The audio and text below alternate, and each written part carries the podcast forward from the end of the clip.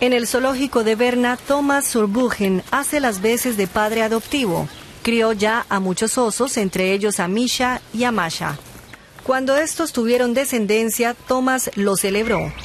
Pero la alegría se transformó pronto en consternación. Misha mató a uno de sus osesnos al poco tiempo de nacer, al parecer por celos. El primero Sezno murió debido a las heridas que le infligió el padre. Así que cuando Misha comenzó a maltratar también al segundo, decidimos poner fin a la situación y sacrificamos a la cría para que no se repitiese el incidente.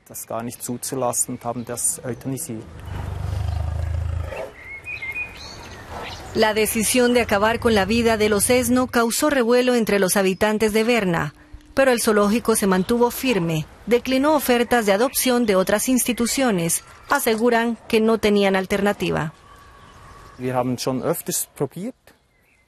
Tratamos de separarlos en numerosas ocasiones, pero ambas partes sufrían mucho y les generaba mucho estrés.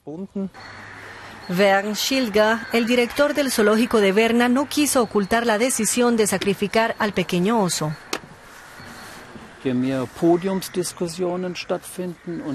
Cuanto mayor sea el debate, cuantos más artículos se publiquen al respecto, cuanto más se hable de la relación entre seres humanos y animales, más lógica y racional será nuestra actitud hacia estos. Y el contemplar a todos los osos como si fuesen ositos de peluche no ayuda. Pero eso es justo lo que buscan muchos visitantes, divertirse viendo a los animales, tanto si son monos como osos.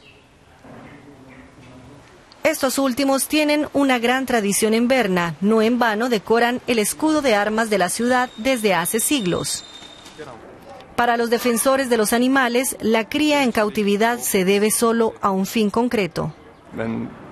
Cuando los osos, a los que en esta ciudad se les tiene un cariño especial, tienen crías, aumentan las visitas y eso se traduce en más dinero para el zoológico.